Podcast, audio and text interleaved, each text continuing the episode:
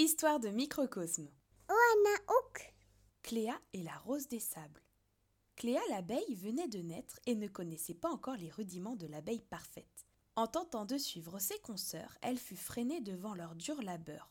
Préférant voler un peu plus loin, elle tomba sur un cousin lointain. Ce bourdon était un farceur et voulut lui faire une belle frayeur.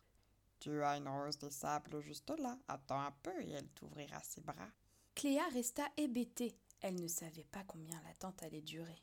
Tombant de sommeil, elle décida de reposer ses ailes. Attendant que la rose se réveille, elle se blottit tout contre elle. C'est une nouvelle abattu.